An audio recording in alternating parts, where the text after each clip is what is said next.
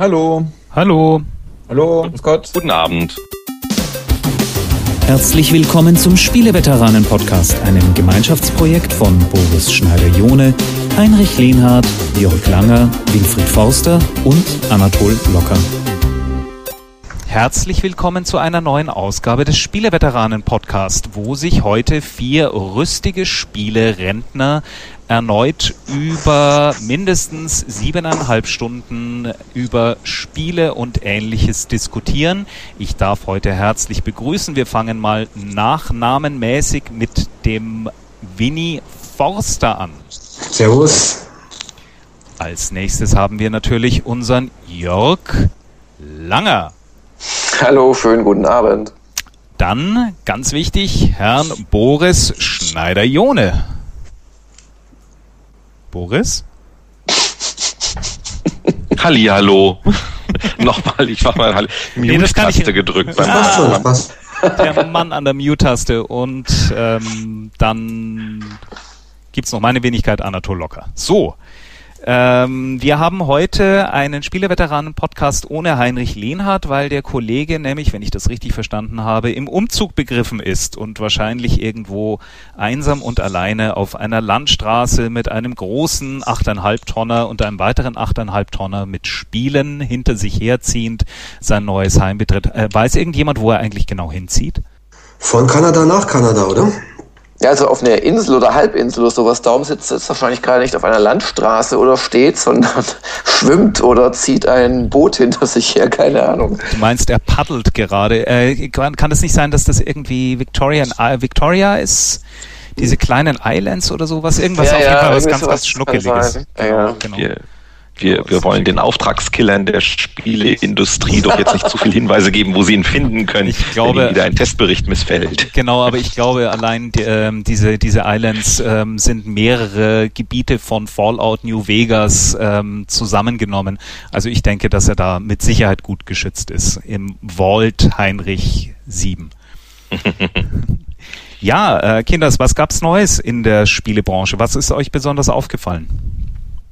In der wir haben es doch immer schon gewusst mit den Musikspielen, das ist es nicht so Kategorie, ist natürlich die Meldung des Tages, dass MTV oder Viacom, den MTV und so weiter gehört, gesagt haben, ach, also dieses Harmonix kaufen vor zwei, drei Jahren war vielleicht doch keine so gute Idee, wir verkaufen den Laden wieder. Also wenn Sie äh, einen Musikspieleladen äh, kaufen wollen, äh, der äh, Rockband und Dance Central entwickelt hat, Harmonix ist zu verkaufen. Kostet aber wahrscheinlich ein paar Millionen. Äh, glaubt ihr, dass es jemand kauft? Activision wird den Laden doch übernehmen, damit sie den, den Musikspielemarkt wieder an sich reißen können und das alles integrieren. Und dann kommt Gitterband oder Rock Hero nächstes Jahr raus. 17. Ja, das, meine, das, das große übergreifende Ding, das, wo man auf einmal alle Lieder von allen Spielen spielen kann. Mhm. Ich das denke mal, das Problem, Boris, ist, dass die, die ganzen Musikspiele natürlich technisch jetzt nicht so mega aufwendig sind. Ich glaube, wenn man die Mechanik einmal raus hat, ist es kann kann wahrscheinlich jeder ein gutes Musikspiel machen. Klar, die Lizenzen braucht es dann noch, aber ich bin mir nicht sicher, ob man wirklich unbedingt einen Top-Entwickler braucht, um ein gutes Musikspiel zu machen. Lego Rockband mal angeschaut? Warum, fragst du?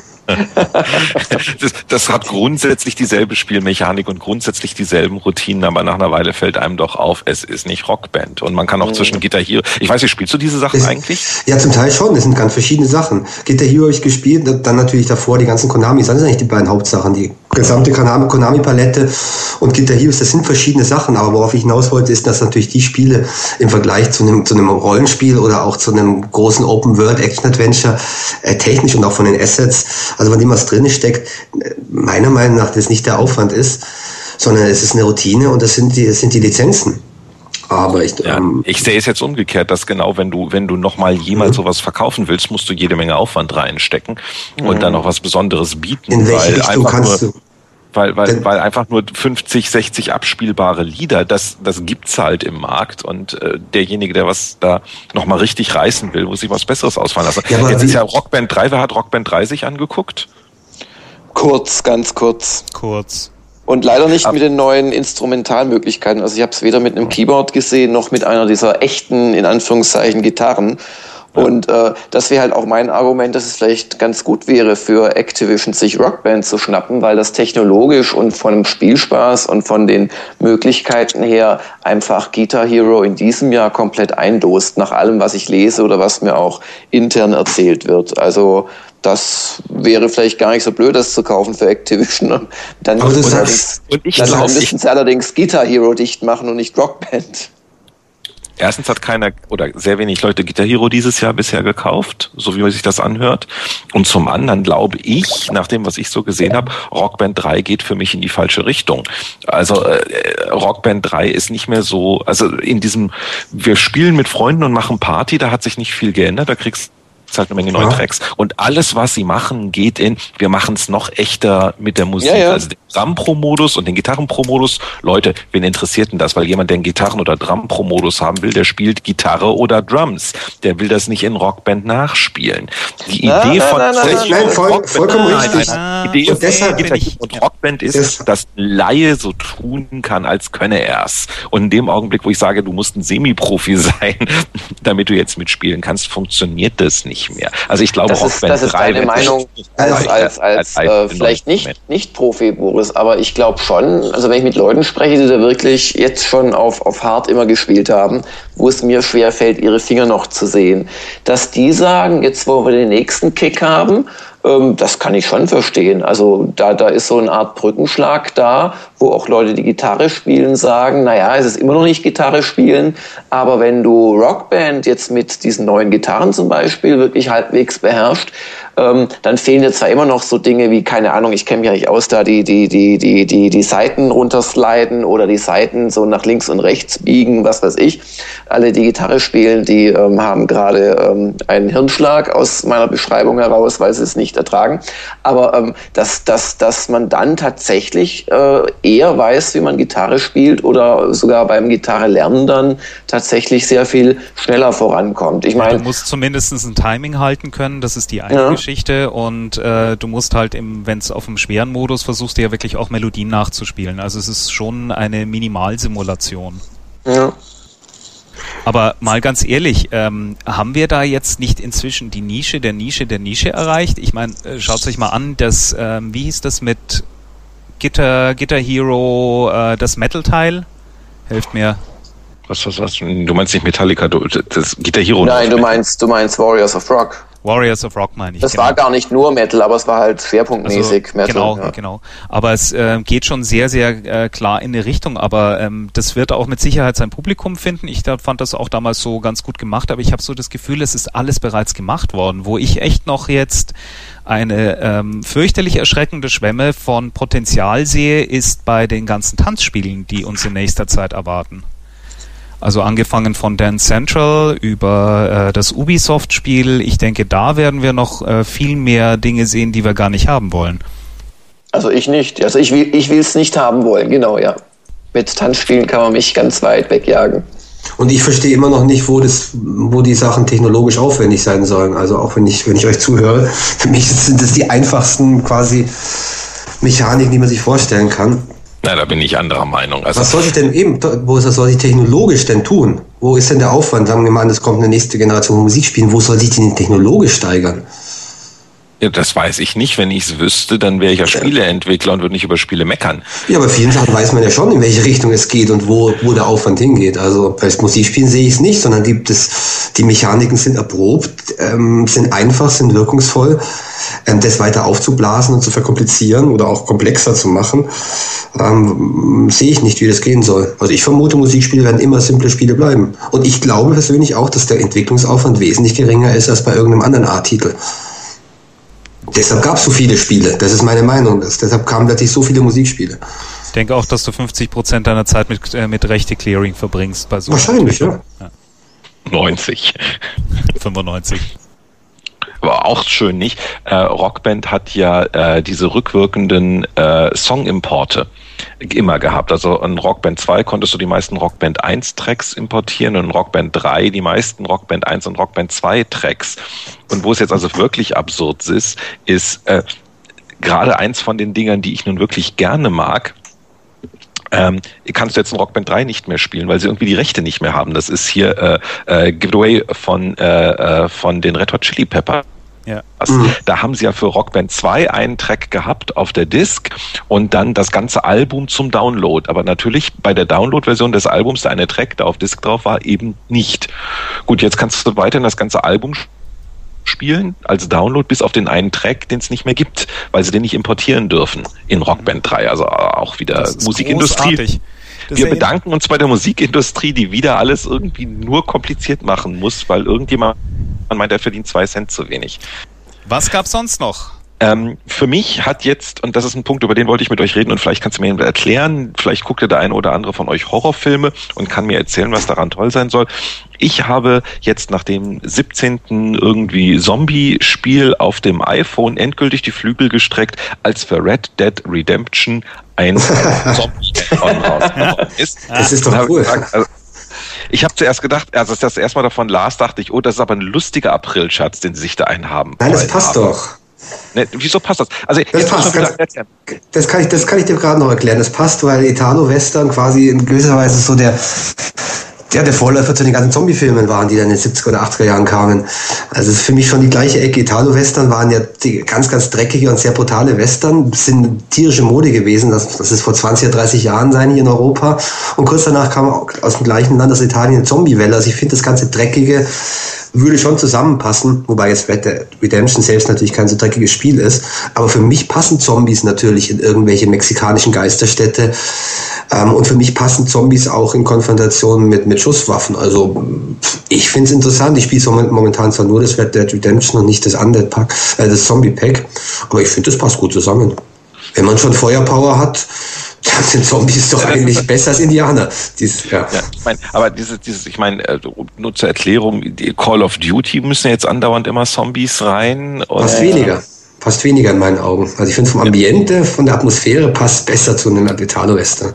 Und, und dann gibt's jetzt noch wieder zig Zombie-Serien im amerikanischen Fernsehen und neue Zombie-Filme. Was, was, was, was, was den Frauen ihre romantisch verliebten Vampire sind, sind dem Mann offensichtlich die Zombies. Und manchmal habe ich so dieses Gefühl, korrigiert mich und jetzt kommt dann wieder dieses jetzt, ah, jetzt kriege ich wieder ganz viel Jugendschutz-E-Mails nachher, wenn ich das sage.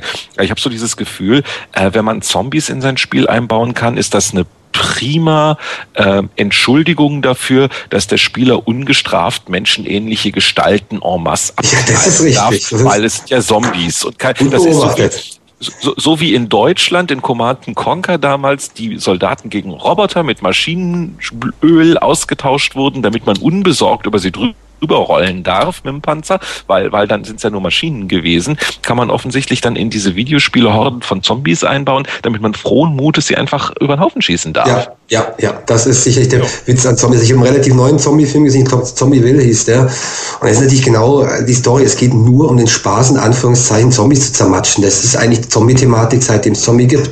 Also die Klaustrophobie auf der einen Seite, wenn man vor den Zombies quasi umzingelt ist. Es ist eigentlich eine typische Situation im Zombie-Kino und das, das, der Gegenschlag ist dann, dass man sie ganz erbarmungslos abmetzeln darf. Also das ist vollkommen logisch. Ein Zombie-Spiel ist, ist ein, eine Aufforderung zum, zum Gemetzel, zum Blutbad. Das sind Zombies. Das passt doch. Plants sind Zombies. Plants vs. Zombies ist anders, ich weiß, ja, da ist es dann auch komisch gemeint und so. Aber trotzdem, das hatte ja dann auch zur Folge, dass auch äh, auf all diesen Plattformen und so weiter jetzt auch, äh, das heißt nicht nur der App Store und so weiter, sondern halt auch Casual Games und so weiter, ja. dann halt auch Comic-Zombies auf einmal wieder ja. ganz groß. Also ich, ich mag keine Zombies und dieser Trend, der geht mir noch mehr auf den Keks als diese ganzen äh, Vampir-Romcoms, die es da gibt irgendwie. Aber gut. Es gibt ich wollte das einfach mal loswerden. Ein Spiel namens Zombies vs. Ninja vs. Pandas und versus, glaube ich, noch irgendwas Viertes also es ist momentan natürlich auch ein Insider-Joke, dass quasi Zombies in jeden Titel eingebaut wird, glaube ich. Aber ich finde das schon nett. Also ich lasse meine Kinder ähm, ab und an Plants vs. Zombies spielen, weil ich denke, dass die da echt mit diesen leichten Tower Defense Elementen auch ein bisschen Strategie beigebracht bekommen. Und das ist irgendwie total niedlich. Und äh, ich weiß, es wahrscheinlich wird mich jetzt auch der Jugendschutz oder aufgebrachte Eltern schlachten, aber ich finde das einfach nett, wenn dann die Kinder irgendwie so über, über den Gang laufen und mein Brain Twins. Das, du meinst deine, das hat was. Meine Töchter, dein, genau. Deine 21-jährigen Töchter. Meine 21-jährigen, also die, die sieben und neun sind. Also. Wem ist noch was Neues aufgefallen? Äh, ich fand noch ganz interessant, ähm, dass sich Fidel Castro beschwert hat, dass im aktuellen Call of Duty Black Ops, ähm, dass er dort getötet wird. Und ich habe gestern Abend habe ich es einge, äh, habe ich gestern eingelegt und habe das gespielt. Das ist echt eine derbe Szene auch, muss ich ganz ehrlich sagen. Und dieses, ähm, ich weiß nicht, was haltet ihr davon? Frechheit. Moment, er, er, wird ja nicht getötet, das ist ja nur ein Doppelgänger. Ja, ich wollte gerade sagen, das ist. Ich weiß, das aber mal ganz Weit. ehrlich, Muhaha, das ist so, ähm, das ist ja. so Jack in the Box amerikanischer Humor. Also ja. ich, ich habe jetzt kein, ich hab, bin jetzt zwiegespalten. Also ich finde es nicht lustig, macht man nicht bei einem, bei einem lebenden Menschen, das ist ein Politiker. ist halt weit weg für uns. Fidel Castro ist ja eher so eine Sagengestalt für uns Europäer, aber es gehört sich nicht.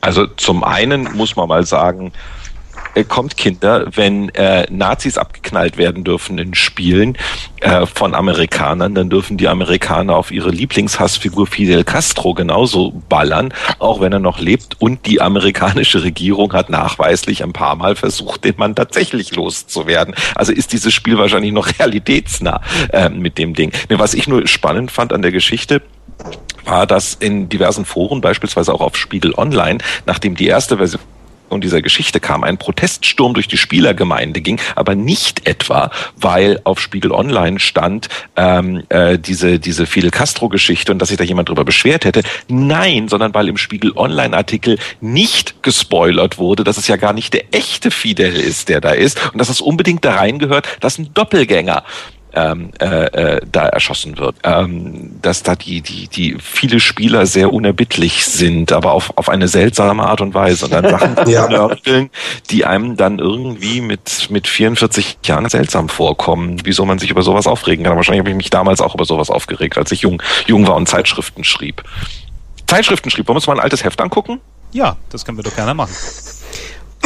Und zwar, wer es nachblättern will, will, surfe bitte wieder auf www.kultpower.de. Äh, der Sebastian hat uns netterweise wieder die Ausgabe 11 1990 äh, hergerichtet und hat mich noch ganz kurz gebeten, ähm, das ist, äh, dieses Scannen der, Auf, äh, der Ausgaben ist eine ziemlich ähm, ja, aufwendige Geschichte. Es sind 168 Seiten in diesem Heft, die einfach mal über den Scanner gezogen werden und der hat einen kleinen Aufruf auf seiner Homepage gemacht und ich denke, wenn sich jemand wirklich nochmal vielleicht die Mühe macht, da mal ein Heft zu digitalisieren, das freut ihn sicher. So, ich vermute, dass die ganzen Veteranen jetzt auch schon auf dem Heft sind. Und Eine selten langweilige Ausgabe. Wie, ja, das finde ich auch. Wie, wie werden sie denn ausgewählt? Aus, würfeln wir die aus oder wie kamen wir jetzt gerade auf, auf dieses Heft? Naja, gut. Weil November ist. November, ah, ja. oh. 1190. Wir machen das so ein bisschen chronologisch, wie nie. Okay, okay. Ich habe das nicht gewusst. Ähm, also in der Ausgabe ist wirklich relativ äh, wenig geboten. Ich darf mal kurz die Titeltexte vorlesen. 5 Uhr T und Obermonster, erster Bericht von der London Messe. Ab sofort kostenlose Kleinanzeigen, gratis gerade im Heft. SimEarth und Geisha, die Nachfolger zu SimCity und Emanuel sowie Buck Rogers, SSIs neuester Streich. Wollen wir eigentlich gleich über was anderes reden oder schauen wir noch ins Heft? Also Buck Rogers, Buck Rogers hat mir gefallen, weil ich ich mag ja kein Fantasy und Zauberei-Gesocks und das war das, diese Rollenspiel-Engine mit Science Fiction und Lasern und Teleportern und damit kann ich was anfangen. So. Hm. Wings ist noch im Heft, das war glaube ich ein sehr nettes Spiel. Oh, so ein ja. Äh, Cinemaware Wings? Ja, ja, das war gut. Und ansonsten, boah, was haben wir da für Schmarrn testen müssen in diesem November?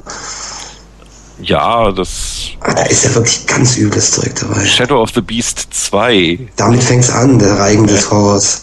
Also lauter ganz viele. Das erste hast du schon auseinandergenommen vor ein paar Podcasts, kann das sein? Ja, wir haben es mal gestriffen. Das sind traurige Spiele.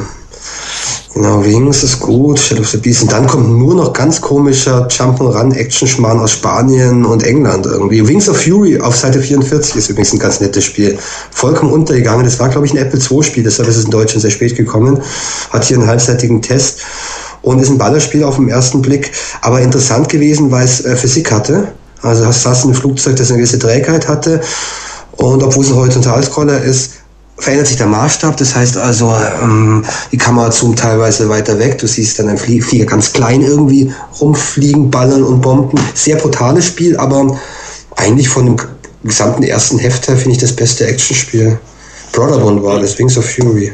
Ja, nein, nein, so auch mal wieder so in der äh, Richtung untergegangen, weil es war ja, glaube ich, nur ein PC Engine Spiel zu dem Zeitpunkt und das hat ja eh keinen interessiert. Nein, nein, das war ein Apple. Nein, nein, nein, ich rede, nein, nein, nein, ich, ich, ich, ja. ich, bin auf, ich bin auf Seite 137, oh, nämlich ja, bei ja. Bomberman. Ah ja, genau. Ja. Bomberman. 137. Ist, ja, das ist die, da haben wir mal wieder äh, äh, bewiesen, äh, dass man manchmal vielleicht doch nicht den Weitblick hat, um zu sehen, welche Spieleserien noch wenige, einige, viele Jahre weitergehen und prägend für eine Generation von Spielern Warum? sind. Ja, weil es nur eine halbe Seite so hinten Warum? Ich kann dir erklären, wieso, weil ich glaube, die waren, saßen nicht schon in den Videogames oder so? Haben wir nicht deshalb schon Tests beschnitten in der Powerplay, weil wir die Videogames gleichzeitig hatten oder sowas. Weil es hat ja 81 Prozent bekommen. Und wir haben es damals ja alle gespielt. Du warst damals nicht in der Redaktion, aber ich erinnere mich so mit Michael Anatol haben wir jeden Abend nach dem äh, nach dem Arbeitstag zusammen Bomberman gespielt. Also ich glaube, wir haben sehr wohl alle erkannt, dass das Ding groß wird. Wobei ich dazu sagen muss, Bomberman habe ich immer nur ganz kurz gespielt. Ich weiß. Es gibt ja den, den anatolischen, ähm, den Selbstmord nach anderthalb Sekunden. Was ist der schnellste, die schnellste nee, Methode, sich umzubringen? Das ist eigentlich auf das nächste Feld, wo man steht, eine Bombe zu legen und dann ja. laut zu rufen, Scheiße. Weil das, das passierte mir permanent. Ich weiß nicht, ich bin, ich kann nicht Bomberman spielen. Geht, geht nicht. Weißt immer noch nicht, wie das passiert ist. Es liegt daran, dass du ungeduldig auf den Feuerknopf gedrückt hast und du, du startest am Anfang in der Ecke. Und wenn du in dem Moment, wo das Spiel startet, immer noch ungeduldig am Feuerknopf drückst, legst du genau da die Bombe. In dem Moment, wo das Spiel gestartet ist und hast zwei Sekunden Zeit, kannst weder nach rechts noch links ausweichen und stirbst. Also es liegt daran, dass du die erste Bombe an dem Platz legst, wo du, wo das Spiel beginnt. Und das ist dir regelmäßig passiert. Also man ja, musste gar nicht mehr raufschauen in die rechte, linke Ecke, da hat Puff gemacht und es waren nur noch drei von vier Spielern da. Zeit, Sehr lustig. Irgendwie noch was zu essen oder zu trinken zu holen. ähm, wir sollten das vielleicht noch irgendwann mal nochmal nachholen in ja. einer Vier-Spieler-Session auf... Fünf Spieler, äh, ja. Entschuldigung. Fünf Spieler, genau.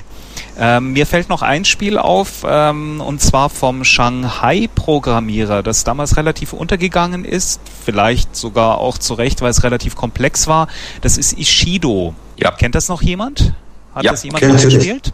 War eigentlich, fand ich, ein ganz, ganz charmantes, schönes Spiel. Wir haben es damals getestet für einen PC, hat 87 Prozent bekommen und eine ähm, extrem gute Powerplay-Wertung nämlich einen besonders empfehlenswert Stein und ähm, ja, fand ich ganz charmant. Äh, war das nicht so, dass der Brody Lockhart auch äh, im Rollstuhl saß, dass der mal einen Unfall hatte?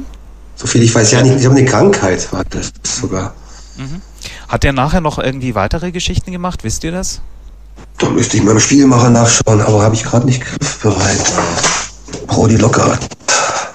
Ja, wobei, also das hat sich ja nun nicht gehalten. Also, und wenn ich jetzt so drüber nachdenke, so im Nachhinein betrachtet, das ist ja, wer es jetzt spontan sich nicht vorstellen kann, die Ishido ist ja mehr oder weniger so ein umgekehrtes Shanghai-Prinzip. Also anstatt ein Brett mit Steinen abzubauen, musst du Steine auf beim Brett drauflegen nach Regeln äh, und möglichst viele loswerden. Und wenn man bestimmte Kombinationen legt, gibt es dafür extra Punkte. Und es ist schlicht und einfach äh, deutlich komplexer. Man kann sich eher verhauen und äh, also im Nachhinein betrachtet, ich würde es heute nicht mehr einlegen. Ich fand es damals auch irgendwie ganz toll, aber mhm. ähm, ich glaube, so es gibt einfach derzeit auch viel zu viel solche Steinchen Leg und ähm, charmante Spiele in der Richtung gerade so iPhone. Da hat sich ja echt extrem viel getan nochmal in den letzten mhm. drei Monaten. Ich finde, jetzt wird es echt langsam richtig unübersichtlich, aber ich würde es auch nicht mehr heute einlegen. Wenn ich euren Blick noch auf Seite 35 ziehen darf, kurz. Mhm. Äh, das ist nämlich die, glaube ich, erste Entschuldigungsanzeige ähm, eines Software-Publishers dafür, dass mit einer normalen Maschine, mit einem normalen Heimcomputer ein Spiel nicht läuft. Das ist nämlich Immortal gewesen von, ah. für Atari ST und man muss nochmal 300 Mark für die etwas jüngeren unter uns 150 Euro für ein extra Speichermodul für den Atari ST und Amiga investieren. Welche Seite ist das, Boris? Entschuldigung. 35, Seite 35, Immortal. Das war das gibt's doch nicht. Ich habe das gezockt auf Amigas. Ach so, ja, Megabyte. Mit klar. der sehr schönen Überschrift, du brauchst Fantasie, Geschick, Mut und äh, 300 Mark für eine Maschine mit einem Megabyte. Uh, lustige Anzeige. Cool. Wobei es nicht, nicht, 300, 300 Mark war für die Speichererweiterung, nicht ja. nur für die ganze Maschine, aber. aber. Aber es war nicht eins der ersten Spiele mit einem Megabyte. Also das war, glaube ich, schon ein, zwei Jahre gang und gäbe. Ich hing ja lang noch am Amiga. Ein Megabyte hat man eigentlich schon gebraucht, um die meisten Brutenspiele zu zocken. Also zumindest die einzige Anzeige, an die ich mich erinnere, ja. dass so rausgestellt wurde. Dass das ist das, äh, skurril, ja, sehr lustig, sehr lustig. Ja, sonst gab es eigentlich nur eine ziemlich dicke Rutsche Power-Tipps mit einem von mir heiß geliebten Spiel namens Tower of Babel, falls das noch jemand kennt. Dann oh, ja. Dragonflight, das sowas würde ich gerne heute nochmal spielen, muss ich sagen. Ähm, dann ähm, einen schönen Starkiller. Dann geht's leider wieder in die Obskurität hinein. Heinrich hatte noch einen schönen Bericht gemacht und zwar heißt er die furchtbaren Zehn.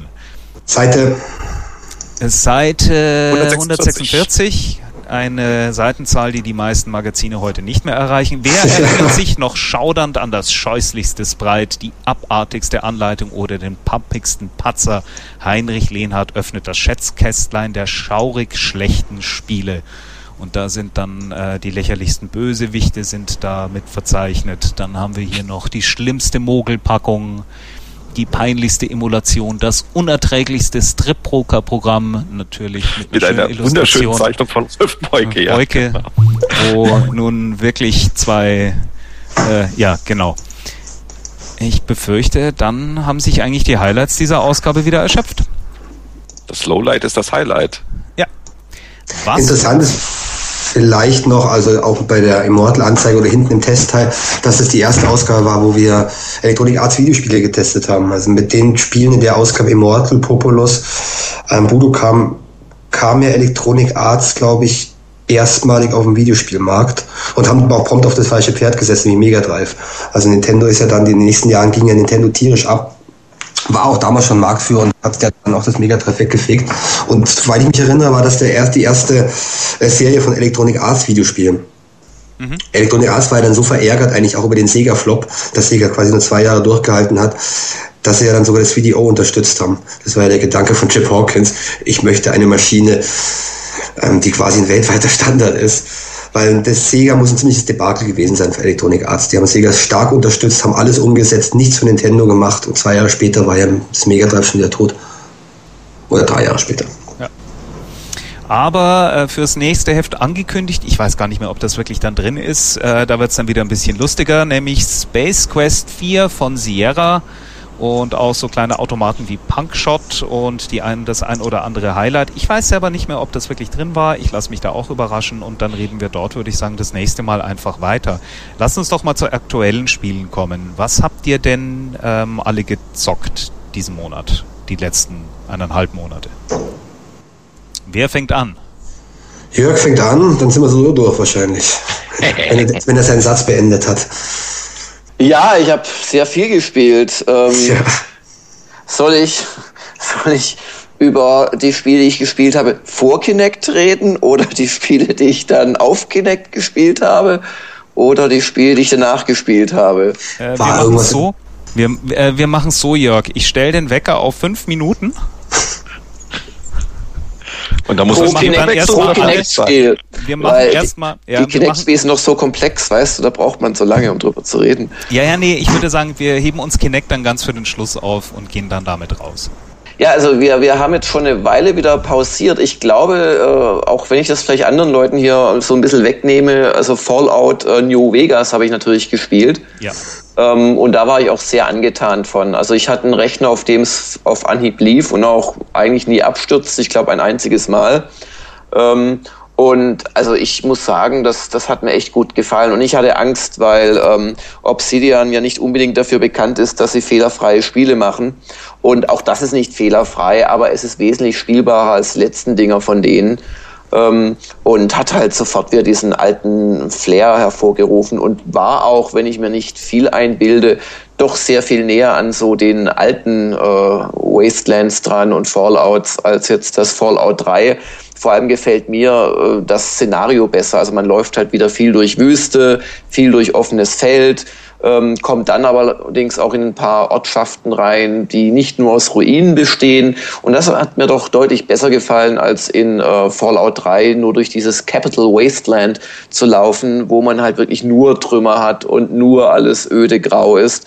Und ähm, ja, also sie haben es sie haben's echt noch mehr zu einem Rollenspiel wieder gemacht, wenngleich das Crafting, das man machen kann, ja, das habe ich jetzt nicht so genutzt.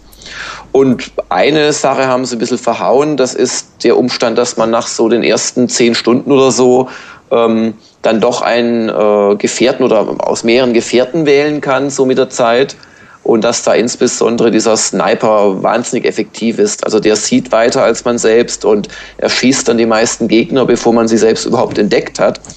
Und ähm, das war so die Stelle, wo ich dann von Normal auf Hard gegangen bin im Schwierigkeitsgrad, weil es mir echt zu leicht wurde. Aber Gott sei Dank, das ging. Und dann hat es auch wieder Spaß gemacht. Und es gab ein paar, also ganz, ganz denkwürdige Szenen in dem Spiel. Also das, das war auf jeden Fall ein Highlight für mich. Dann gab es ja noch äh, jetzt äh, vor kurzem Two Worlds 2. Das habe ich auch eine Weile gespielt. Auch da muss ich sagen, also guter Job gemacht ist so, so eher in die Richtung Open-World-Rollenspiel im Fantasy-Bereich wie Risen und Gothic, aber nicht wie Gothic 4, dass es jetzt sich in so ein Schlauchlevel-Teil verwandelt hat, sondern so richtig mit großer, großer Karte. Also das kann ich durchaus empfehlen. Ähm, und ähm, was habe ich denn sonst noch gespielt? Viel zu viel. Ja, Black Ops jetzt gerade, das haben wir jetzt getestet erst am Dienstag. Wir haben sehr viel Kritik bekommen von unseren Lesern. Ähm, also wirklich viel Kritik, weil wir zwar geschrieben haben, dass es Schlauchlevels hat, dass die KI äh, das Verhalten eines todessehnsüchtigen Moorhuhns aufweist und dass es trotzdem ein fantastisches Spiel ist, wenn man mal das sich aufgeilen an Militärmaschinerie äh, ja nicht aus moralischen Gründen ablehnt. Und ähm, das hat mich gewundert, weil es ist einfach eine, eine, eine unglaubliche Erfahrung. Es ist irgendwie wie zwei James Bond-Filme oder drei Michael Bay oder zwei Michael Mann-Filme äh, in ein Spiel gepackt. Und also das fand ich hoch faszinierend. Ähm, was habe ich denn sonst noch gespielt? Ähm, muss man überlegen. Bei Sonic äh, Colors habe ich mal kurz reingeschaut. Das ist, äh, sagt mir unser, unser Fachmann, der Gerrit Bettker, ist gerade Praktikant bei uns und kann alle Sonic-Spiele, jede einzelne Stage nennen, die es da jemals gab, ähm, ist endlich wieder ein, ein Fortschritt. Ich habe es mir halt angeschaut und mir wurde so leicht schwindelig und ich habe das Gefühl, dass ich zu alt geworden bin für solche Spiele, weil der halt mit einer Affengeschwindigkeit dadurch die Levels düst. Das ist nicht mehr so ganz meines. Na, Fable 3 habe ich natürlich noch gespielt. Ähm, das ist so, ja, wenn man es noch Rollenspiel nennen möchte, das gutherzige Rollenspiel für Einsteiger, die konfliktscheu sind und äh, überhaupt keine Frusttoleranz haben. Also ein wunderschönes Spiel, also auch mit einer tollen Spielwelt, aber jetzt nicht unbedingt schwer. Ähm, was habe ich noch gespielt? So ein paar Sachen auf dem iPhone, das ist ja eigentlich eure Domäne immer. Ähm, ich habe das Game Dev Story gespielt, das alle Welt so toll findet. Also wo man so ein bisschen Spiele herstellen kann, wie früher bei Software Manager und Co. Fand es aber dann nach ein, zwei Stunden doch relativ generisch. Also da hätte man noch wesentlich mehr draus machen können. Was mir aber richtig toll gefallen hat, das ist Galaxy on Flames 2 auf dem iPhone. Das ist praktisch äh, Freelancer gekoppelt mit Starlancer, gekoppelt mit Elite. Wow. Und das ist echt ein ganz, ganz tolles Spiel. Das sollte man nicht glauben. Ich habe das jetzt neun Stunden gespielt. Äh, Galaxy on Flames 2. Galaxy on Fire. Äh, on, on, on, Fire, sorry, nicht Flames, Fire. Galaxy. Wie ist denn da die Steuerung? Fire ich habe es noch nicht, noch nicht ausprobiert. Die ist äh, echt gut gelungen, allerdings so in manchen ähm, ähm, ja, Körperhaltungen funktioniert es halt mit dem, äh, ich habe ein iPhone 3GS, funktioniert es nicht so gut. Also wenn man so sitzt oder so, funktioniert es recht gut. Man kann es auch jederzeit neu kalibrieren. Und äh, du kannst aber auch auf eine auch gut gelungene quasi Analogstick-Simulation umschalten. Ähm, das geht auch sehr gut. Und das ist wirklich klasse. Also es ist ganz, nur ganz wenig vereinfacht im Vergleich zu den ganzen Weltraumsimulationen auf dem PC. Ähm, also du kannst halt nicht irgendwie so Schildenergie nach vorne oder hinten schieben und du kannst auch nicht beschleunigen und du kannst auch nicht um die eigene Achse drehen. Ähm, Wie, was, was kannst du denn überhaupt? Du kannst nicht beschleunigen. Ja, du kannst ein Turbo einschalten. Ich, ja, wollte ich gerade sagen, warum kann man das nicht? Weil wenn man das könnte, würde es halt auf dem iPhone fast nicht zu bedienen sein. Und ich finde das einen sehr äh, schlauen Weg, den sie gegangen sind. Du hast Geschwindigkeit halt darüber, dass du einen Boost reinhaust und äh, was kann man denn überhaupt? Du kannst sonst alles andere machen, was in solchen Spielen geht. Du hast einen umfangreichen An- und Verkauf von Waren, auch mit einem relativ intelligenten System, ähm, wo, du, wo du auch weißt, was wo wie viel kostet. Ähm, du hast eine, eine wirklich, naja, unüberschaubar wäre massiv übertrieben, aber ich glaube, du hast über 30 verschiedene Schiffsmodelle, vielleicht sind es auch noch deutlich mehr, die sich wirklich sinnvoll voneinander unterscheiden. Du kannst die ausbauen, du kannst Asteroidenmining betreiben, du kannst ähm, Schiffe abschießen und, und die Fracht einsammeln. Du hast eine schöne Story. Die Story ist voll vertont auf Englisch. Das eigentliche Spiel ist auf Deutsch, also von Untertiteln her. Also ein ganz, ganz tolles Spiel. Ich habe es neun Stunden gespielt. Bislang bin ich noch nicht an die Grenze gekommen, wo es mich langweilt. Und das ist mir bei keinem einzigen iPhone-Spiel passiert bislang, dass ich nicht nach wenigen Stunden an eine Grenze komme, wo ich sage, na ja, ist halt ein iPhone-Spiel und jetzt reicht's auch schon wieder. Also wer so ein bisschen Lust hat auf Freelancer, und es sieht noch fantastisch aus, das habe ich noch ist nicht das erwähnt. Fish Labs? Das ist Fish Labs, ja. Wow, und okay. äh, den Vorgänger, der ist allerdings, hat mir nicht so gut gefallen, das Galaxy on Fire 1, das gab's äh, zumindest eine Zeit lang, müssten wir mal schauen, gab's auch kostenlos, weil die einfach sehr überzeugt sind von 3D? Nee, nicht, nein, nicht die Light-Version. Es gab also wirklich die Vollversion, vielleicht nur begrenzt, gab es zum Vollpreis, äh, gab es zum äh, ähm, Nulltarif. Ja. Und ähm, ich kann aber echt, das Ding ist nicht billig, also 5,49 oder so musste ich zahlen, das Galaxy und Firestar, aber ich kann das, ich kann das vorbehaltlos empfehlen. Und ähm, es kommt wohl jetzt erst noch die HD-Version fürs iPad, wenn ich es richtig im Kopf habe. Und es unterstützt wohl auch das iPhone 4, also nochmal höhere Auflösung und so weiter. Also das ist so die erste, seit wir den Veteranen-Podcast machen, die erste iPhone-Empfehlung, die ich wirklich aus ganzem Herzen äh, machen möchte. Also guckt euch das an. Ja, dann habe ich noch ein paar andere Sachen gespielt, aber ich habe schon viel zu lange äh, äh geredet. Jörg, du bist also jetzt bei 8 Minuten und 18 Sekunden. Ja, hattest du nicht von einem Wecker gesprochen und fünf Minuten? Also ich, ich begrenze mich jetzt, weil ich darf ja gleich noch was zu Kinect sagen, wurde mir versprochen. Dann darf ich mich anschließen. Ist das okay? Gut. Ja, bitte. Also, bei mir ähm, war es in, ich muss sagen, ich fand Fallout 3 eigentlich ein Spiel, das mich jetzt fast zwei Jahre begleitet hat, weil ich es immer wieder mal eingelegt habe und mich in dieser Welt echt richtig schön verlieren kann. Und ich habe mich richtig gefreut auf das Fallout New Vegas. Ich finde es ein großartiges Spiel, es macht mir richtig Spaß. Ich liebe diese Atmosphäre, die dort äh, in dem Spiel mit drin ist. Und was mir so wahnsinnig viel Spaß macht, ist diese total schräge Musik bei Mutantenschlachten. Es gibt nichts äh, Feineres. Die Musikauswahl ist auch richtig gut gemacht, finde ich, mit diesem 30er, 40er, 50er Jahre Sound ganz großartig. Ich sehe ähm, allerdings auch, ähm, wie bei Jörg, es sind so ein paar Designschwächen mit drin. Du kommst manchmal an Punkte, wo es einfach definitiv zu einfach wird, dann wird es plötzlich wieder bockschwer. Also beim Balancing haben sie ein bisschen gepfuscht, finde ich. Aber ähm, gehört auf jeden Fall, finde ich, auf den Weihnachtswunschzettel sehr, sehr weit nach oben. Ist ein ganz großartiges Spiel und vorher muss ich sagen, habe ich nochmal Fallout 3 komplett durchgezockt. Da habe ich nochmal 40 Stunden irgendwie reingehängt mit allen Add-ons, einfach nur um mich nochmal einzustimmen. Dann ähm, gezockt gestern Nacht, äh, relativ lang, das Black Ops ähm, ist für mich perfektes Popcorn-Kino. Du gehst, äh, du, du gehst rein, ballerst zwei Stunden, ähm, träumst dann auch wie in Achterbahnfahrt und am nächsten Morgen ist alles wieder gut und vergessen. Ähm, macht aber Spaß, ist ein richtig gutes Spiel. Dann habe ich äh, mir angeschaut das Super Scribblenauts, ähm, jetzt allerdings erst zwei, drei Stunden, da möchte ich mich noch ein bisschen mit einer Wertung zurückhalten, fand es aber ganz charmant.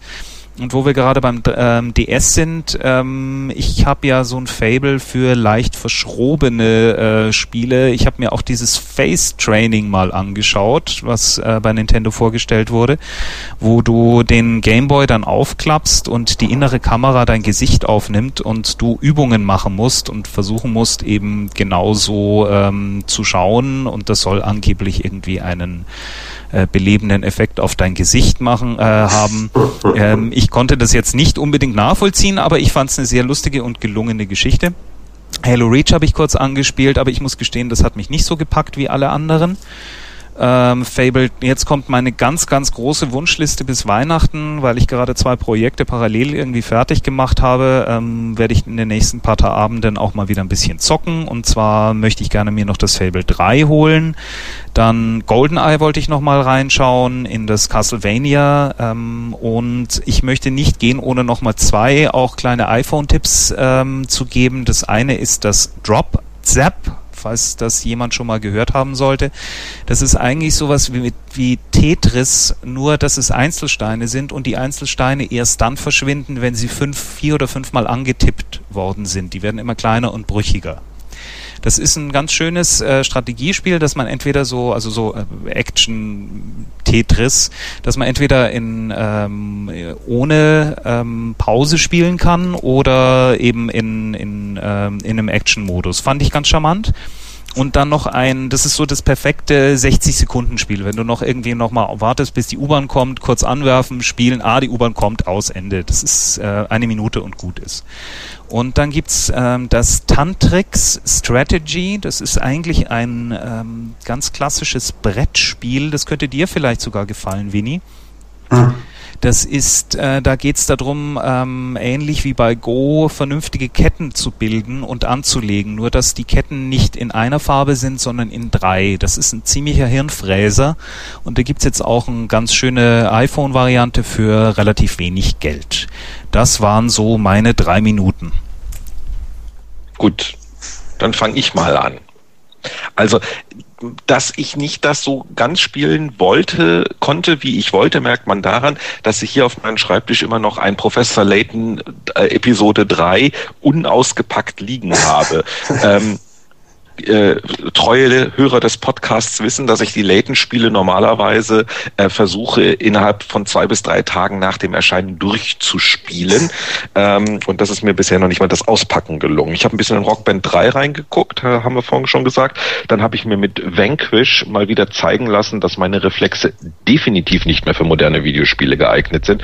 Vanquish äh, hat einen schönen, harten technischen Look gefiel mir ganz gut äh, äh, von von der Grafik her. Deswegen dachte ich, ach, das probiere ich mal, weil das so so mich so jetzt von der Geschwindigkeit und so irgendwie anmachte und dachte so, ja, das will ich jetzt sehen, aber ich mache da keinen Schnitt. Also irgendwie, äh, äh, also es ist als Grafikdemo fände ich es wahrscheinlich besser als als interaktives Spiel.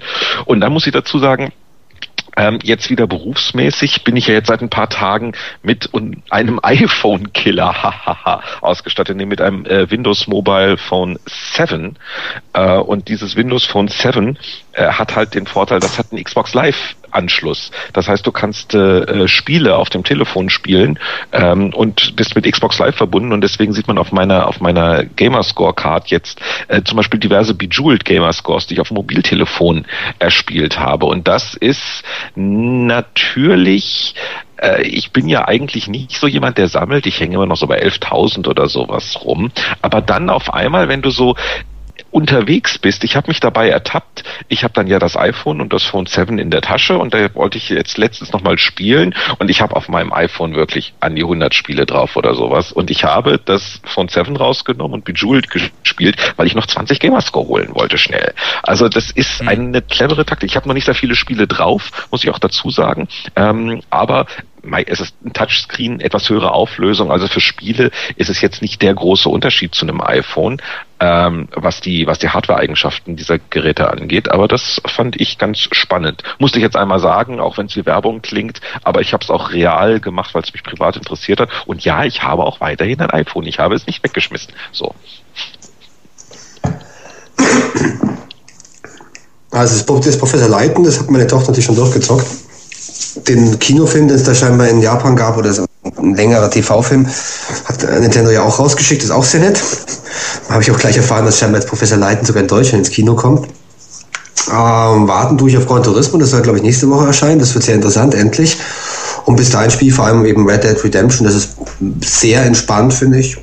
Ähm, gut, als Kritiker oder Ex-Spielekritiker sieht man natürlich gleich, äh, erstmal die Sachen, die nicht so toll sind und die nicht so viel Spaß machen, aber unterm Strich ist es wirklich ein sehr, sehr gelungenes, ähm, sehr entspanntes Action-Adventure. ähm, Rockstar hat hauptsächlich, also die beiden Sachen, auf die es ankommt, sehr, sehr gut hinbekommen. Das ist Reiten und Schießen. Beides macht wahnsinnig viel Spaß. Die Landschaft ist sehr, sehr gut. Story ist natürlich immer ein Problem, gerade im Vergleich jetzt zu, zu Filmen. Also die Story wäre jetzt zum Beispiel etwas, was ich, was ich nicht so toll finde, kommt auch an einen mittelmäßigen Western nicht heran, aber die Atmosphäre wiederum ist sehr gut. Die Grafik natürlich toll, wird veredelt durch die ganzen Wettereffekte natürlich am Tag äh, der Sonnenstand ändert, passt vor allem, finde ich, eben gerade zu einem Western-Spiel sehr, sehr gut. Also in anderen Spielen ist es Eye Candy, aber hier, wenn die Sonne untergeht, so über der Grenze zu, zu Neumexiko, das hat was. Also es ist wirklich ein sehr gutes Spiel und ich finde es auch bekömmlicher als ein GTA, weil der ganze ähm, Menschenkiller-Zynismus auch hier in, den, in, in der modernen Welt stößt es mir teilweise übel auf, finde ich es nicht mehr lustig. Aber im, im wilden Westen, da passt es einfach, dass die Leute ein bisschen ruppiger miteinander umgehen. Wobei man schon sagen muss, dass ähm, Red Dead Redemption eher klassisches amerikanisches Hollywood-Western-Kino ähm, ist als, als wirklich Italo-Western. Der Held zum Beispiel ist einfach ein richtig super Typ. Also ähm, es sieht zwar wild aus, aber hilft alten, äh, alten Frauen über die Straße und geht mit dem Hund Gassi. Ähm, Hühner fängt er glaube ich nicht, aber das wird auch passen. Ist also ein ganz lieber Mensch, ist also gar nicht mal so, so zynisch oder böse, sondern einfach ein, ein guter, spielbarer Western. Ich denke, mir wird ähm, zu Ende sein in dem Moment, wo Gran Turismo da ist. Aber so gerade die letzten Tage, ich habe es jetzt vier, fünf Mal gespielt, habe 52 Prozent, bin, bin dem Spiel eigentlich noch nicht überdrüssig und kann es jedem empfehlen. GTAs habe ich damals nur kurz angeschaut, aber als Western-Spiel ist das wirklich gut. Fein. Dann, glaube ich, kommen wir zum äh, strittigen und strittigsten Geschichte, nämlich Kinect. Was ja, gibt's denn da zu streiten? also, also, ich, ich finde ja, Kinect ist ja super. Okay, dann beenden wir hier mit diesem Podcast und Also ich habe es noch nicht vernünftig gespielt. Ich habe hier liegen das Your Shape, das ich mir anschauen wollte, das Dance Evolution, Kinectimals, da freue ich mich auch schon drauf. Ähm, ich bin mörder gespannt, wie sie es jetzt wirklich spielt. Jörg, du hast ja einen relativ ausführlichen Bericht schon darüber gemacht. Was sind deine, was sind so deine äh, Erfahrungen damit? Naja, also zunächst mal war ich wirklich positiv überrascht. Das Ding funktioniert. Also das ist technisch äh, ziemlich beeindruckend. Ähm, du hast halt wirklich so einen relativ großen Kasten. Wenn du daneben so eine Sony iCam siehst, dann findest du die auf einmal so ganz süß und unbedeutend ähm, und stellst da dieses relativ breite Ding hin. Und dann fängt das relativ breite Ding beim Kalibrieren, da hat man so eine Karte in der Hand, fängt dann an, also teilweise sich so, also, also mit einem Motor sich zu bewegen. Und das ist man von Kameras am PC auch noch nicht gewöhnt. Also von Überwachungskameras natürlich schon, aber nicht von Kameras am, am, am äh, Videospiel oder Computer. Und ähm, das, das, das gefällt mir alles sehr gut und du wirst auch erkannt und so und dein Skelett wird erkannt. Jetzt hat das Ding natürlich ein Problem. Es, es, es, es hat bislang keine Spiele, die mich als, äh, manche hassen den Begriff, aber ich habe ihn mir angewöhnt, die mich als Core-Gamer also sonderlich ansprechen, weil du halt in den bisherigen Spielen, und ich habe das U-Shape noch nicht probiert, auch wenn es mir vielleicht gut täte, das mal sehr regelmäßig äh, zu probieren, ähm, weiß nicht, wie, wie präzise das ist, aber bislang bist du halt größtenteils damit beschäftigt, Dinge zu machen, ähm, die so ähnlich halt auch mit, mit anderen Bewegungs- oder Kamerasteuerungen gehen. Und ähm, was mich in dem in der Beziehung wirklich recht beeindruckt hat, ist bei Kinectimals, wo du halt mit diesen mit diesen putzigen äh, ja Tigerchen und Pantherchen und allen möglichen anderen äh, Dingen, die auf Chen enden, ähm, spielen kannst und sie herzen kannst und, und äh, was weiß ich, einen kleinen Buggy, so einen ferngestörten fahren kannst und so, ähm, dass du so relativ weit um die herum kannst. Also du, du stehst schon so mit dem Rücken zur Kamera da und das Ding erkennt immer noch so, wo deine, wo deine Hände sind. Ähm, also das fand ich recht beeindruckend. Das Spiel an sich äh, kannst mich fast so sehr mit Jagen wie mit Tanzspielen. Und äh, was mir am besten gefallen hat, ist tatsächlich das äh, Kinect Sports bislang, weil man da so ein paar Disziplinen hat, die wirklich ganz nett sind. Aber, und das ist halt das große Aber bei mir, ähm, ich, ich sehe halt so ein paar Punkte bei Kinect, die ich nicht ganz verstehen kann. Ähm, da, da ist aus meiner Sicht so ein bisschen vielleicht die, die, die Strategie von Microsoft zu und auch von den Publishern natürlich, die jetzt die erste Software dafür liefern, zu sehr auf, auf die Casuals ausgerichtet. Äh, äh und ähm, ich finde irgendwie so gar kein Angebot für mich als, als Hardcore-Spieler oder auch langjährigen Spieler.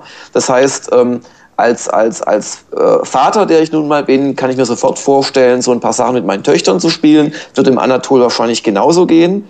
Ähm, aber jetzt als Mensch, der aus Spaß selber spielen möchte, sehe ich gerade noch nichts. Und dann freue ich mich so ein bisschen auf Harry Potter. Das haben wir gerade in einer, in einer Vorversion da von EA. Und dass das auch Kinect unterstützt, naja, es unterstützt halt Kinect in einem runtergestrippten Spezialmodus und nicht integral im Spiel. Und was ich mich halt frage, ich weiß nicht, ob Boris das beantworten kann oder darf oder will, ähm, warum macht man nicht, wie Sony es gemacht hat mit, mit Move, macht man nicht eins, zwei, drei Angebote an die Core-Gamer? Also bei, bei, bei Move ist das Heavy Rain, die ja sogar dafür ihre Versprechen gebrochen haben, zusätzliche DLCs rauszubringen. Stattdessen wurde Move-Unterstützung nachgepatcht, ähm, Resident Evil, vielleicht noch das Arrogance Quest das ist es auch nichts, wo ich sagen muss als Core-Gamer, jetzt muss ich mir sofort Move kaufen. Aber ich sehe irgendwie, naja, da gibt es Sachen, die was für mich sein könnten. Und was mich halt interessieren würde, warum, warum ist das bei Microsoft jetzt nicht passiert? Oder, oder haben wir das überhaupt nicht zu erwarten? Also ist Kinect einfach überhaupt nicht für, für Core-Gamer gedacht? Auch nicht in der, in der Zukunft. Das wird mich ehrlich interessieren.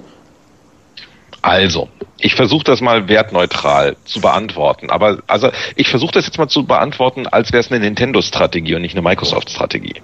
Und dann würde ich sagen, Hut ab, weil die probieren in einem etablierten System die seit vier oder fünf Jahren im Markt sind, die bei Core-Spielern insbesondere in den USA den ganz, ganz dicken Stein im Brett haben, die mit Xbox Live, dem, dem Online-Dienst, der wirklich funktioniert.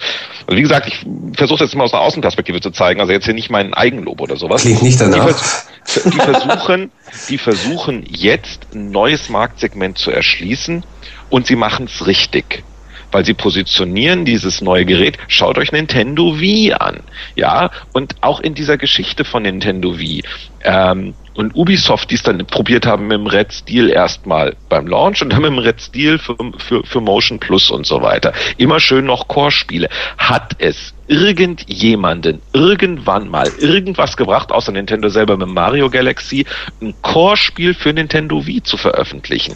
Nein, weil der Core-Spieler meckert dann immer, oh, die Grafik ist nicht so gut und die Reaktionszeit ist nicht so toll und so weiter und so fort. Nintendo, das ist exakt die Nintendo Wii-Strategie. Nintendo hat gesagt, wir wir, wir kümmern uns nicht um all diese Argumente, die die Core-Spieler immer bringen, sondern wir machen mal Spiele für die Leute, die vielleicht nicht Core-Spiele spielen, weil die nämlich keine Lust haben, Zombies abzuballern oder sonst was, sondern die einfach mal Spaß vorm Fernseher haben wollen. Und also außenstehend betrachtet ähm, wenn man jetzt so mit Spielen es nicht so hat, sondern einfach einer wirtschaftlichen Perspektive, müsste man sagen, Microsoft macht es genau richtig, weil die haben das Core-Segment abgedeckt, die sind da fett drin, die werden noch weiter Spiele machen und mit Kinect bringen sie einen Zusatznutzen in das System rein und können, können das System quasi teilen. Also die, äh, ich glaube auch nicht, dass es Microsofts große Perspektive ist jetzt jedermann ein Kinect unbedingt hinstellen zu wollen, der schon eine Xbox 360 hat, sondern die Leute, die noch keine Xbox 360 haben, weil sie bisher die Software nicht interessiert hat, zu sagen, du, jetzt haben wir auch was für dich. Jetzt mhm. kannst du dir auch Xbox holen. Und also das ist halt das, also ähm, äh, das ist sowas, und der Chris Stöcker hat mich draufgebracht, der für den Spiegel Online schreibt, mit einer Bemerkung, die er da gemacht hat auf seinem Twitter-Feed oder sowas, ähm, wo, wo es mir dann auch wirklich so, Core-Spieler sind wirklich, wie sagt das jetzt mal positiv, halt sehr, sehr, sehr protective. Und äh, die fragen halt andauernd, also die typische Jörg-Frage, wann kommt denn da was für mich? Und die Antwort, die richtige sollte sein, vielleicht kommt jetzt nichts Spezielles für dich, aber es macht das System beliebter und wenn das System beliebter ist, wird mehr für das System kommen, was bedeutet, du kriegst in Zukunft auch mehr. Also selbst wenn dir kein einziges Kinect-Spiel gefällt, wenn es wirtschaftlich erfolgreich ist, wird es dafür sorgen, dass auch noch das 17. Call of Duty für Xbox 360 erscheinen wird. Das ist natürlich naja, jetzt eine komische Argumentation, aber davon abgesehen gebe ich dem Boris recht und auch mit dem Beispiel Ubisoft Red Steel für Wii damals.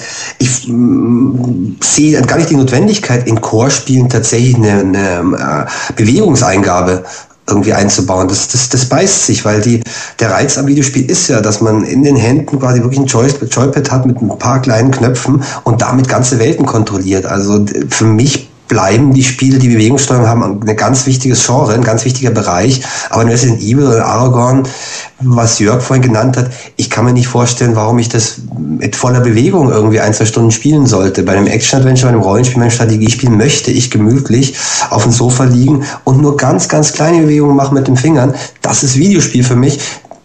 Das andere natürlich auch, aber ich glaube nicht, ich würde fast auch darauf wetten, dass sich das nicht vermischen wird. Also auch die Ansicht, dass dann ähm, 70 oder 80 Prozent der wichtigen Spiele vielleicht Bewegungssteuerung haben, das, das glaube ich nicht, sondern es wird einfach ein Genre bleiben. Und so gesehen finde ich das, was Microsoft macht, vollkommen richtig, weil den Hardcore- äh, und Ballerspielmarkt haben sie schon das zu erweitern, ist, ist der richtige Schritt. Und ich glaube, beim Red Steel, ich habe jetzt die Verkaufszahlen nicht, aber das ist wirklich ein gutes Beispiel. Richtig reizvoll war es eigentlich nicht, das Ding. Also ähm, zum Metzeln muss ich, muss ich nicht rumhüpfen vom, vom Fernseher. Und auch nicht, um, um Adventures zu erleben, sondern wirklich für witzige Spiele, für sportliche Spiele, für Partyspiele. Das sind Sachen, wo ich fuchteln möchte und wo ich dann auch anderen Leuten gerne zuschaue, wenn sie rumhüpfen. Äh, ja, also, Frage, weil ich es nicht gespielt habe. Ja. Äh, äh, Heavy Rain jetzt mit Move-Steuerung, macht das dann besser? Zum Beispiel eben, äh, macht es besser. Also das jetzt wirklich jetzt, das war jetzt, also das jetzt war nicht die zynische Frage, das war jetzt die ehrliche Frage, weil das kann ja sein, dass die Spiele tatsächlich besser werden, aber das ist so diese andere Sache. Wenn ich ein Spiel habe, das doch perfekt mit dem Controller funktioniert. Wie ja. soll ich dann Motion Controller da genau. einbauen? Genau. Nur, nur wenn ich es besser machen könnte damit. Und äh, hat das Sony geschafft? Das weiß ich eben nicht, weil ich dies, ich habe keinen Sony Move zu Hause. Ich kann es nicht sagen, ob das jetzt besser funktioniert bei den Sachen, aber es ist eine Frage, die sich mir aufdrängt. Na, in einem Spiel, wo es unter anderem auch darum geht, Leuten die Hand zu schütteln, äh, sie zu umarmen und so weiter, äh, finde ich es schon nochmal graduell äh, immersiver, wenn ich das wirklich im Raum mache. Aber ähm, ganz ehrlich, ich wollte eigentlich auf Boris antworten und müsste jetzt eigentlich ungefähr zehn Minuten darauf äh, verwenden, dem Winnie seine ganzen Falschaussagen zu zerlegen, die er, glaube ich, aber nicht böswillig gemacht hat, sondern einfach, mein Gott, man muss es halt wissen. Versuch mit ähm, 15 also, Sekunden, ja. Ja, also ähm, das, das, was, was Move halt kann, zum Beispiel in einem Spiel wie, wie das von mir zitierte Aragon, was dann wirklich überhaupt kein, kein, kein Flagship-Produkt ist. Also das, das ist genauso auf der Wii spielbar, da wird Move überhaupt nicht ausgenutzt. Aber was sowohl Move als auch Wii-Spiele eigentlich äh, schon immer konnten, bis auf wenn es ein Tanzspiel natürlich ist oder sowas, du konntest die Dinge halt auch sitzend spielen und ja, nur mit den Armen bewegen. Es gibt die, die Proleten oder die Unwissenden, die spielen vielleicht heute noch äh, Wii äh, äh, Sports, Tennis, indem sie da enthusiastisch die ganze Wohnzimmereinrichtung äh, zerlegen. Aber daneben sitze ich und spiele das aus dem Handgelenk genauso effektiv. Und das ist halt etwas, was bei den Move-Spielen, äh, Entschuldigung, bei den Kinect-Spielen, die ich mir bislang angeschaut habe, nicht geht. Und wo ich mich schon frage, ja, warum denn nicht? Und ich bin anders als du, Winnie, nicht der Meinung, dass es, äh, oder weiß nicht, wie Boris Meinung dazu ist, aber äh, dass, dass, dass es keine Core-Games geben kann mit äh, äh, Kinect. Also außer ich überschätze dieses Gerät maßlos.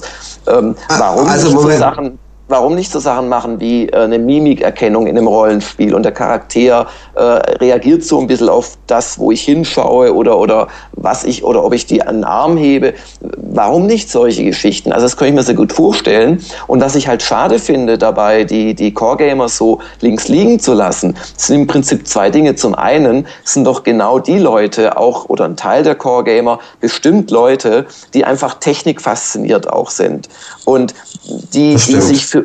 die sich für ein Kinect begeistern wollen, weil es wirklich technisch eine ganz tolle Sache ist. Und jetzt sagt man ihnen, ja gut, kannst ja, ja dir kaufen, aber dann spielst halt mit deiner Oma, mehr haben wir nicht für dich. Und das Zweite ist, es sind doch wohl nicht die Casual Gamer, die multiplikativ in der Gegend rumrennen und für ein Spiel äh, missionieren, sondern das wären doch überzeugte Core Gamer, die auch das Geld haben, um in ihrem Hobby nochmal kurz 150 Euro hinter, hinzublättern und dass man die nicht versucht ins Boot zu holen und zumindest ein Teil der Leute, die sich intensiv mit der Xbox beschäftigen, denen Angebote macht, damit sie Werbung machen im Freundeskreis, damit sie die, die typischen Fragen, wenn du dir ein Auto kaufst, stellst, wie kaufe ich es mir selbst und wie kaufe ich es für meine Frau, dass sie auch da nicht Nein sagt. Ähm, oder je nach äh, Familien, äh, äh der Familienpolitik das Geld, den Geldbeutel aufmacht oder was auch immer. Ich habe einen Grund für mich und ich habe einen Grund für die Frau oder für die Kinder und aus vielen Gründen bilde ich mir dann eine Kaufentscheidung. Und das kann ich einfach nicht verstehen, den Punkt, und den halte ich für einen ganz, ganz schweren Fehler von Microsoft, weil es unter Umständen gar nicht dazu kommen wird, dass sich das Ding im, im reinen Casual-Bereich so toll verkaufen wird. Denn vergessen wir mal nicht, dass einfach die, die, die Eintrittshürde eine komplette Xbox mit, mit, mit Kinect zu kaufen, auch wenn man die Arcade 4 äh, Gigabyte Fassung wählt, halt doch äh, ein gutes Stück, ich glaube so rund 50 Prozent teurer ist, als wenn ich mir halt eine, ein, ein aktuelles Wii-Bundle kaufe. Und da sehe ich so ein bisschen ähm, die, die, die strategische, strategische Gefahr im Prinzip. Naja, na gut, also das kann ich jetzt auch auf ganz vielen Ebenen auseinandernehmen, nämlich dass eine Wii auch mal 300 Euro gekostet hat, als auf den Markt kam. Mhm. Ähm, äh, und da musstest du dann noch Controller nachkaufen, wenn du zu zweit spielen wolltest oder sowas. Also vom Preispunkt her für ein perzeptiv neues Produkt passt's. Aber ich glaube, der große Fehler ist hier, ähm, Jungs, wir reden hier ab und zu über iPhone-Spiele. Wir spielen zwischen iPhone-Spiele und das sind nicht die großen Core-Knaller. Das jetzt Galaxy on Fire mal ausgenommen, aber wir spielen noch diese, diese ganzen kleinen Sachen, ja? ja. Wir spielen viel. Wir haben ein weites Spektrum. Es gibt draußen Leute, die spielen nur Shooter. Und das ist ihr gutes Recht und das ist ganz super und das sollen sie auch weitermachen. Und dann ist Kinect nicht für sie so einfach. Mhm. Aber es gibt Leute, die spielen viel.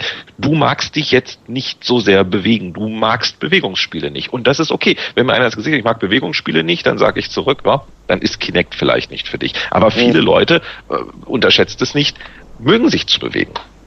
Und es ja, ist aber Boris, es, es, ist, ist das die Vision für Kinect? Ist es nur das, das, das würde ich gerne wissen. Also ich will ja nicht auch jetzt die nächsten drei Jahre äh, immer wieder an Kinect mich reiben, weil ich hoffe, jetzt kommt endlich mal was anderes. Also sag, sag es uns, wenn es so wäre, wird Kinect im Prinzip perspektivisch ein, ein ich nenne es despektierlich, Rumhampel-Teil äh, bleiben und du nennst es ein Bewegungsspielsystem. Äh, ist das der 99% Haupteinsatzzweck auch in der Zukunft?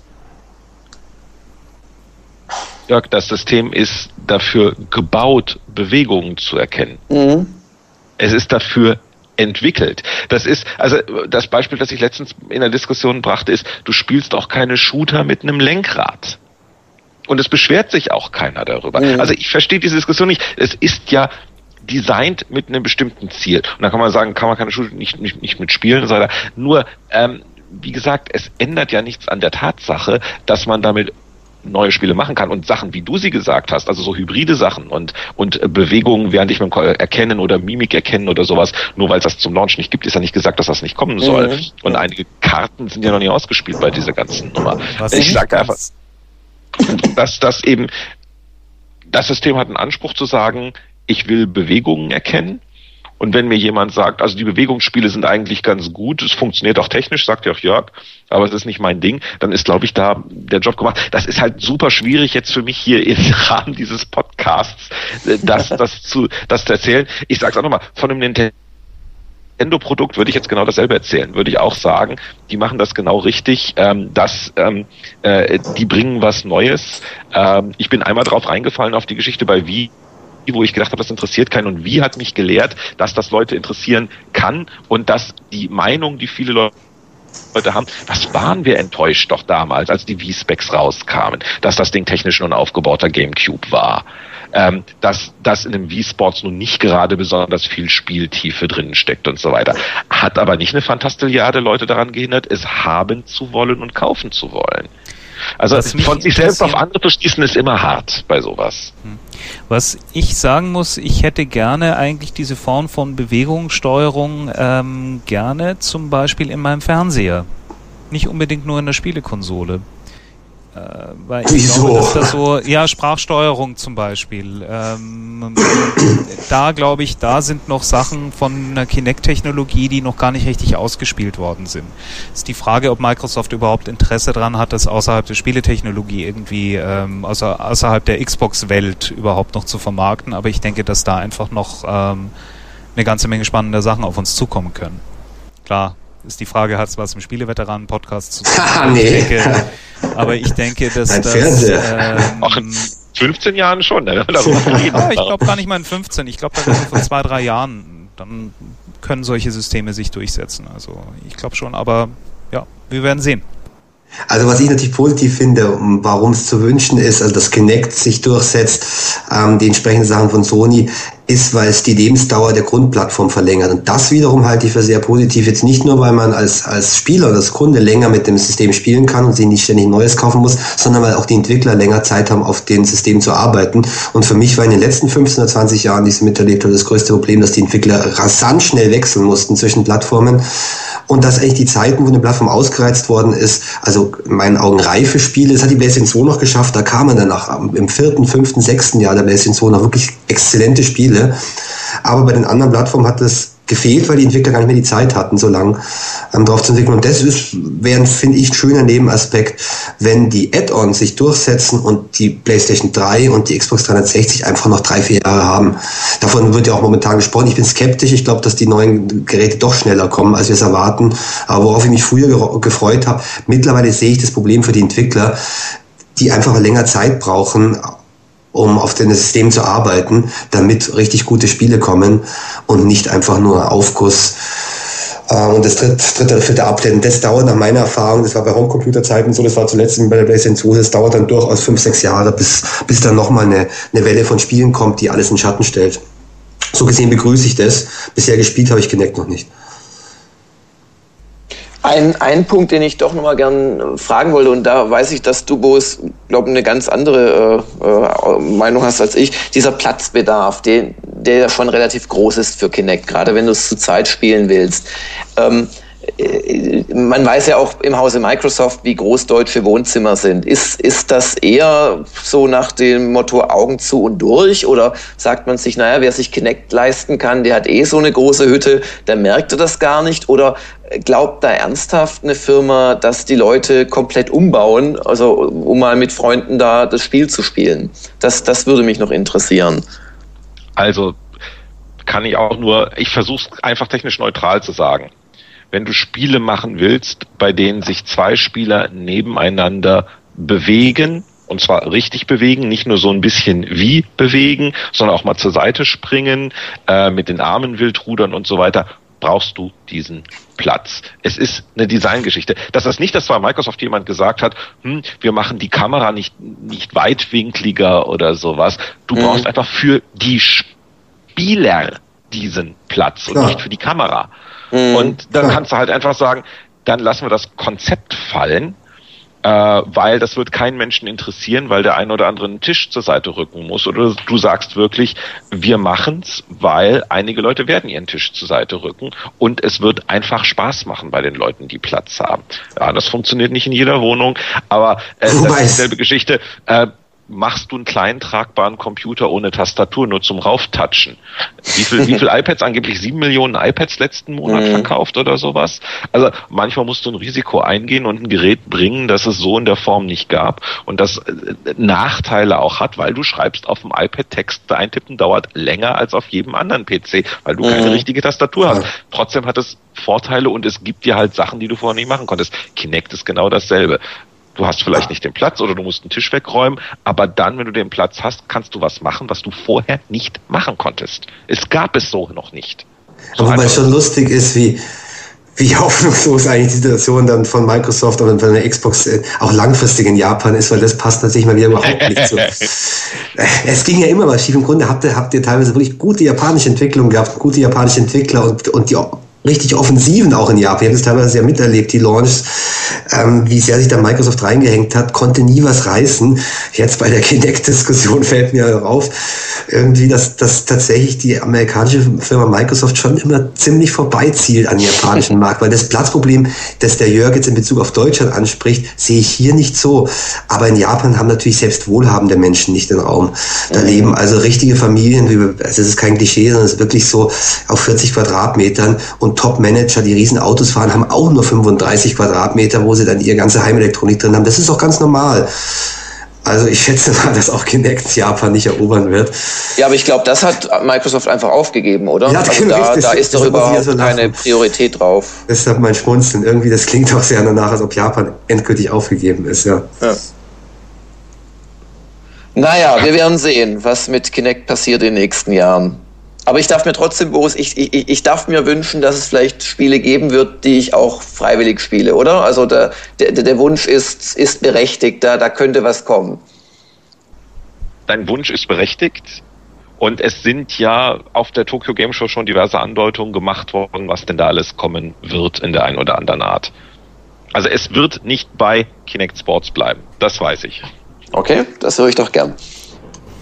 Gut, wir sind jetzt bei einer Minute, äh, mhm. einer Minute, einer Stunde und 17 Minuten angelangt und ich vermute, dass wir mit diesem wunderbaren Schlusswort jetzt dann den Abspann einleiten werden. Mhm.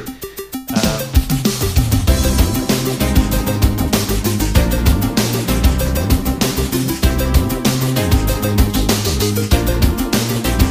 Während die Herren nun munter weiter diskutieren, kommen wir forsch zum Abspann.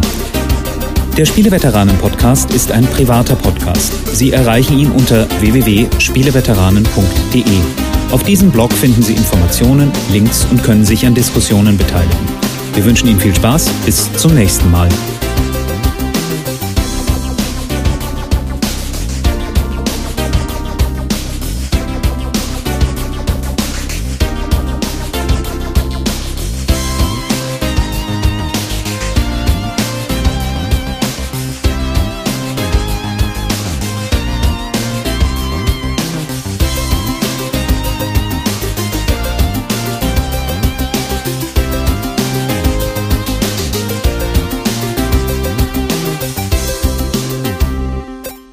Schalten Sie auch nächstes Mal wieder ein, wenn Sie Anatol Locker spielen hören wollen. Brains.